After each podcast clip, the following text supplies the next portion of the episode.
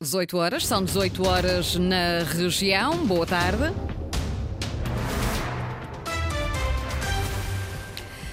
Vamos então aos títulos desta edição das 18. Números conhecidos hoje, 395 milhões de euros o déficit da região no ano passado. Na ótica do governo, há uma melhoria face à estimativa de março. Já na análise de João Teixeira, presidente da Faculdade de Economia da Universidade dos Açores, são números que mostram situação preocupante ao nível do déficit público regional. Quanto às máximas para amanhã, contem Angra do Heroísmo com 24 graus, Santa Cruz das Flores, Horta e Ponta Delgada 25 graus. Avançamos agora com a edição das 18 com a jornalista Margarida Pereira.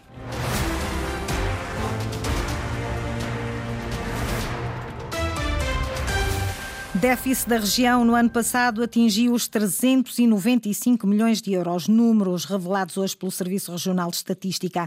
Foi impulsionado pelas medidas de combate à Covid, pela injeção de capital na Sater Açores e pela incorporação de dívidas de empresas públicas. Pedro Moreira. E as empresas foram a Lota Açor e a Santa Catarina. O governo assumiu mais de 14 milhões de euros de dívida que pertenciam à empresa responsável pelas lotas açorianas e quase 8 milhões referentes à indústria conserveira de São Jorge. O restante do déficit acumulado o ano passado teve como responsáveis a Covid, cerca de 42 milhões de euros, e uma vez mais a SATA e por duas vias. O Executivo concedeu garantias à transportadora na ordem dos 135 milhões e fez uma injeção de capital de 62 milhões. Tudo somado, 197 milhões de euros, ou seja, metade do déficit de 2022, que foi então de 395 milhões. Segundo os dados do Serviço Regional de Estatística, a dívida bruta da Administração Pública Regional atinge agora os 3.063 milhões de euros. Se olharmos para a Madeira, a evolução continua a ser diferente. O saldo da Administração Pública Madeirense foi deficitário em apenas 142 milhões, mas a dívida bruta, essa continua a ser superior à açoriana. Acaba de ultrapassar os 5 mil milhões de euros. E dados de hoje do Banco de Portugal, atualizados ao final do primeiro semestre de 2023, apontam para um aumento continuado da dívida nos Açores. Nos primeiros seis meses do ano, e segundo o Banco de Portugal, a dívida da região cresceu 263 milhões de euros, estando agora nos 3.326 milhões. Na análise aos números conhecidos hoje, João Teixeira, presidente da Faculdade de Economia da Universidade dos Açores, diz que a dificuldade de travar o aumento do déficit na região é preocupante. Eh, cerca de 50% desse déficit, a verdade é que são de medidas temporárias e esperamos que não se repitam, por exemplo, agora em 2023. Ainda assim, tirando essas medidas excepcionais, ficamos com um déficit que é quase o dobro dos valores que nós vínhamos atingindo em 2018 e 2019. Portanto, há aqui uma situação preocupante ao nível do déficit público regional. Eh, naturalmente, quando se gera um déficit, quando a receita não é suficiente para pagar a despesa, eh, gera-se mais dívida.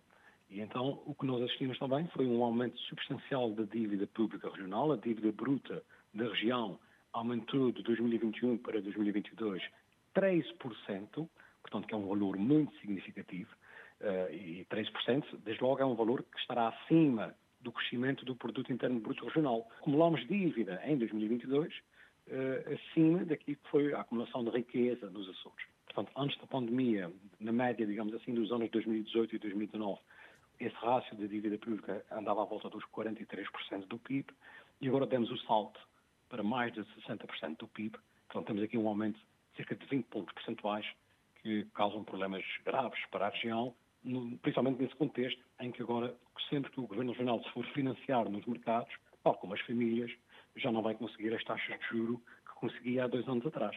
Agora vai-se financiar com taxas acima dos 4%, o que significa que esse, esse estoque de dívida enorme que nós temos, no fundo, vai se traduzir no pagamento de juros com reflexo negativo uh, aqui na, já para o orçamento de 2024. Portanto, vamos ter uma situação preocupante.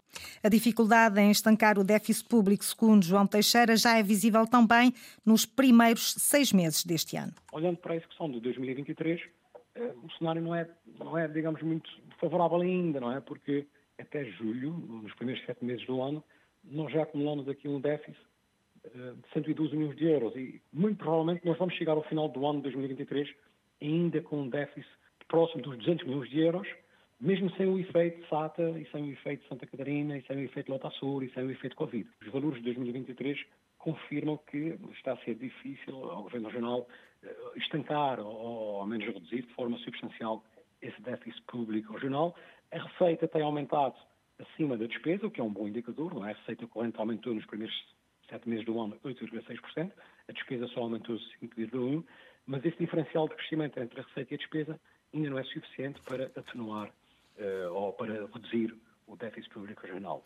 A análise na Antena Açores de João Teixeira, presidente da Faculdade de Economia da Universidade dos Açores. O secretário regional das Finanças justifica o aumento da dívida pública regional entre 2020 e 2022 com a herança deixada pelo anterior governo socialista. Duarte Freitas explica que nesse período o executivo de coligação teve de assumir os encargos com os déficits de várias empresas públicas regionais e aponta o dedo a Vasco Cordeiro. Os eh, déficits que temos de 21 e 22 são impactados especialmente pelas heranças que tivemos dos passivos da Sinaga, da SATA, da Santa Catarina, da Lota Açores, eh, e que impactaram em 2021 e 2022 em cerca de 360 milhões de euros no déficit.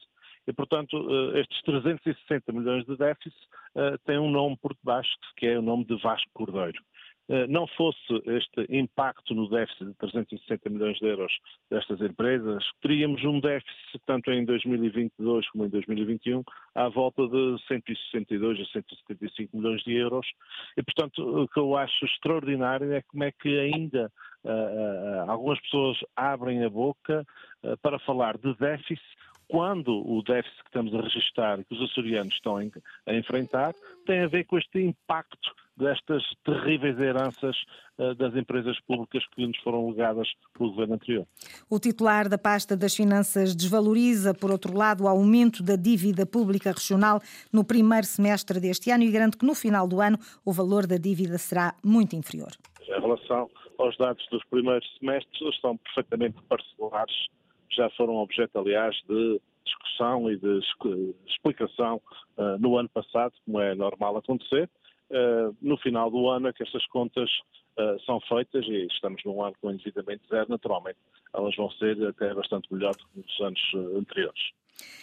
Na resposta às críticas do executivo de coligação, Vasco Cordeiro, líder do PS e anterior presidente do governo, diz que os números falam por si e que é preciso arrepiar caminho. O secretário regional das Finanças dirá aquilo que mais lhe convier, mas ele não consegue desmentir os números do Banco de Portugal.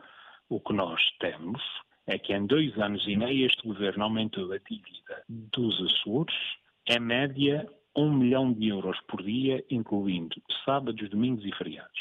Pelos dados do Instituto Nacional de Estatística, o que percebemos é que de ano para ano há um déficit cada vez maior. Mais do que o governo regional procurar justificações no passado, eu penso que o que é necessário é parar, refletir e perceber que o caminho que está a ser seguido é um mau caminho para as finanças da região, mas, sobretudo, é um mau caminho para os açorianos. Vasco Cordeiro, líder do PS. A iniciativa liberal também já fez contas. Pedro Ferreira diz que o governo anda a aumentar a dívida ao ritmo de um milhão por dia e está viciado em fazer dívida num ano de orçamento zero. O governo regional anda a, aumentar a dívida a um ritmo de cerca de um milhão de euros por dia, sem que isso reflita no crescimento do produto interno bruto ou do valor acrescentado bruto da região seja, da riqueza que é gerada na região. Estes dados demonstram que a região torna-se estruturalmente dependente do crédito, está viciada em fazer dívida. Há, para além disso, um outro problema. Este orçamento de 2023 era um orçamento de endividamento zero, afinal, e pelo que se vê, a dívida está a crescer nos primeiros seis meses deste ano mais de 300 milhões de euros de dívida de crescimento. A Iniciativa Liberal tentou, com esforço, com sentido de responsabilidade, não honorar mais as gerações futuras, mas o PSD, o CDS e o PPM não conseguem, não sabem e não querem governar os Açores sem ser dando tudo a todos e endividando ainda mais a região, castrando assim as possibilidades das gerações futuras escolherem os Açores como o seu destino de vida e de trabalho. Pedro Ferreira, da Iniciativa Liberal, na reação aos números de déficit e dívida da região conhecidos hoje. Contas finais do PRR, aprovada hoje em Bruxelas, a revisão pedida por Portugal, os Açores podem contar com acréscimo de verbas. 725 milhões de euros é o valor final previsto para a região executar até 2025. São mais 145 milhões de euros que o montante inicialmente previsto, confirma Alexandra Bragança, presidente da Comissão de Acompanhamento do PRR do Conselho Económico e Social dos Açores. Temos aqui um acréscimo de verba para fazer face ao aumento dos custos uh, com a contratação pública, quer ao nível da aquisição de bens e serviços, quer ao nível, portanto, da, da obra pública propriamente dita. Temos um acréscimo de 50 milhões de euros para fazer face a esses acréscimos e depois temos também um reforço do próprio PRR em si. 725 milhões de euros será o total da verba disponível para o PRR Açores, portanto, há que pôr mãos à obra e executar. Planear e executar. Dois anos e meio para executar 725 milhões de euros é o desafio que o PRR coloca aos Açores. Para que não haja devolução de verbas, os investimentos têm de estar executados até ao final de 2025. Na construção civil, para a execução dos projetos em tempo útil, são necessários mais 4 mil trabalhadores. Quem o diz é Alexandra Bragança, ela que no Conselho Económico e Social representa a Associação dos Industriais de Construção Civil e Obras Públicas. Neste momento, eh, nós eh, estimaríamos que precisaríamos de mais cerca de 4 mil e tal trabalhadores. Acho que vamos ter que continuar a recorrer à contratação de mão de obra estrangeira, eh, que é uma mão de obra que não tem a formação ideal e que precisa de muito investimento de formação, digamos assim, no terreno, não é? Para a execução das obras, o que faz com que elas também não andem ao ritmo que seria desejável não vamos antecipar a desgraça, vamos pensar que realmente vamos todos fazer um esforço e tentar combater eh, os constrangimentos que possam surgir, no sentido de trabalhar para conseguir executar aquilo que está previsto. Conselho Económico e Social questiona a capacidade da região para executar as verbas do PRR. O CESA quer também saber que impacto produz a aplicação dessas verbas. Walter Furtado quer que o governo disponibilize a informação necessária para que essa avaliação qualitativa possa ser feita. Nós estamos a fazer investimentos de milhões e milhões de euros, a realizar despesa todos os anos que supera mais de mil milhões de euros. E depois não há indicadores de acompanhamento nem medição desse, dos resultados, não uma avaliação dos resultados. Qual é o efeito que tem essas medidas sobre a questão da diminuição da pobreza? Qual é o efeito que tem sobre o volume das exportações, sobre o abandono uh, escolar precoce, sobre a questão da demografia? Até agora, neste momento, não, não nos é facultado por esse governo e pelos anteriores os instrumentos de medição dos investimentos que estamos a 2024 é o penúltimo ano uh, do governo para executar o PRR, execução que o governo tem de acelerar, considera o Conselho Económico e Social. A execução do Plano de Recuperação e Resiliência nos Açores mantém-se na casa dos 60%. O Conselho Económico e Social disse hoje quais são os investimentos mais críticos: habitação, qualificação de ativos e combate à pobreza. Já o tinha feito o Sindicato Democrático. Hoje junta-se o Sindicato dos Professores dos Açores. Também ele faz balanço negativo do início do ano letivo. Sandra Pimenta. O novo ano letivo nos Açores fica uma vez mais marcado por problemas antigos.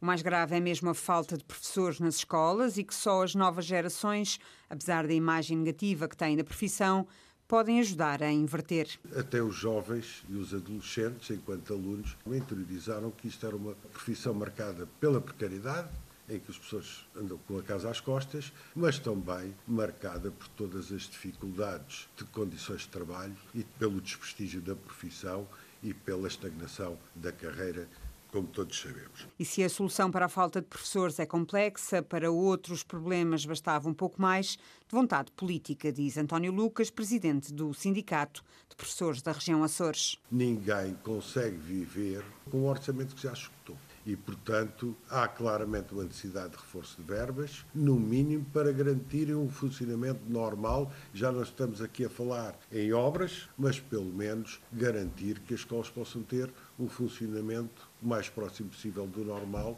e terem a aquisição dos equipamentos e dos consumíveis que são necessários. Necessidades extensivas também aos assistentes operacionais, que apesar do governo garantir serem em número suficiente, para o sindicato, a realidade é bem diferente. A que é que se deve isto? Por um lado, a rácios que não correspondem minimamente à realidade. Em segundo lugar, que os próprios rácios não são cumpridos. Em terceiro lugar, também é uma profissão envelhecida. Algumas das preocupações do Sindicato dos Professores da Região Açores neste início de ano letivo na região. O Bloco de Esquerda estranha a pressa da Câmara Municipal de Praia da Vitória em despedir trabalhadores. Alexandra Manos, do Bloco, diz que esses trabalhadores da Cooperativa Praia Cultural foram despedidos sem ter sido avaliada todas as opções. Parece-nos uma solução viável não se devem fechar as portas a qualquer solução que apareça, devem ser estudadas, porque no fundo o que nós queremos é que estas trabalhadoras e estes trabalhadores não sejam despedidos. Em 319 municípios uh, do nosso país, a Câmara Municipal da Praia da Vitória é a única que procede a um despedimento coletivo. E isso diz muito acerca das políticas que são defendidas pelo PSD, pelo CDS. Parece-nos a nós que há uma certa pressa em despachar todo este assunto. Relembro que o Bloco fez um, um, requerimento na Assembleia da República a perguntar se o FAM tinha dado indicações uh, para o despedimento, o qual o FAM foi perentório na sua resposta em afirmar que não negociava despedimentos. Alexandra Manos, depois de ter reunido hoje com o STAL, o Bloco de Esquerda concorda com o Sindicato dos Trabalhadores da Administração Local, que pede a internalização dos funcionários despedidos da cooperativa Praia Cultural. O sindicato pede essa internalização para que depois o Governo Regional possa colocar os recursos em lugares carenciados da Administração Pública Regional. Os sindicalistas afirmam que o processo está previsto na lei e que só é preciso vontade política. Eduardo Mendes. Uma transferência do poder local para a administração regional é o que pede o Sindicato dos Trabalhadores da Administração Local para fazer face aos despedimentos dos 35 trabalhadores da cooperativa Praia Cultural. Achamos que a internalização deles é possível, até porque se houver vontade, uh, isso é fácil de o fazer, porque sabemos que há muita carência uh, de trabalhadores na administração regional, nas escolas, de assistentes operacionais, assistentes técnicos e até mesmo psicólogos na área de, de, de técnico superior. Pensamos que poderia ser uh, uh, canalizado através dessa via. Bem-vinda Borges, do STAL, uma internalização na Câmara Municipal da Praia da Vitória e depois o pedido de mobilidade para a Administração Pública Regional, uma movimentação que o sindicato garante estar prevista na lei. A lei é possível fazê-lo porque até há muitos trabalhadores que, que o têm feito, vão da administração local para a administração regional. Uh, a lei própria contempla isso. Uh, precisa haver vontade Uh, neste caso política, de o fazer. Vontade política que o sindicato pede ao presidente do governo regional. Até porque o senhor presidente do governo regional, uh, anteriormente, quando foi presidente da Câmara Municipal de Ponta Delgada, uh, fez-o em relação a trabalhadores que se encontravam na mesma situação, fez-o e internalizou-os todos na Câmara. Portanto, estranhamos e apelamos a cá já aqui uma colaboração para que também seja efetivamente realizada aqui no município da Praia da Vitória, porque são 35 trabalhadores. Uma proposta lançada pelo STAL que já começou a reunir com os diversos partidos para apresentar o que considera ser a solução para os trabalhadores da cooperativa Praia Cultural. 27 de novembro é a data para início do julgamento do duplo homicídio que ocorreu há um ano na Ilha do Pico. Estão a avançar hoje as televisões nacionais. O caso vai ser julgado no Tribunal de São Roque do Pico. Em setembro do ano passado desapareceram Mário Sobral e Mário Cocelos depois da visita aos terrenos em redor da casa de Tomislav Jozic. O alemão em prisão preventiva na terceira está acusado de cinco crimes, entre eles os de homicídio qualificado, profanação de cadáver e detenção de arma proibida, arrisca até 25 anos de cadeia. E a Polícia Judiciária deteve na Ilha Terceira uma jovem com 18 anos por fortes indícios dos crimes de coação sexual agravada e importunação sexual. Foram vítimas quatro adolescentes, quatro raparigas com idades compreendidas entre os 14 e os 16 anos. Segundo comunicado da Judiciária, a arguída abordava as vítimas junto do estabelecimento de ensino que frequentam, importunava-as com propostas de teor sexual e constrangia-as através de violência física e psicológica para a prática de atos sexuais de relevo. A detida foi sujeita a interrogatório judicial, ficou em prisão preventiva. Foram as notícias da região, edição com a jornalista Margarida Pereira, notícias em permanência em acores.rtp.pt e também no Facebook da Antena 1 Açores.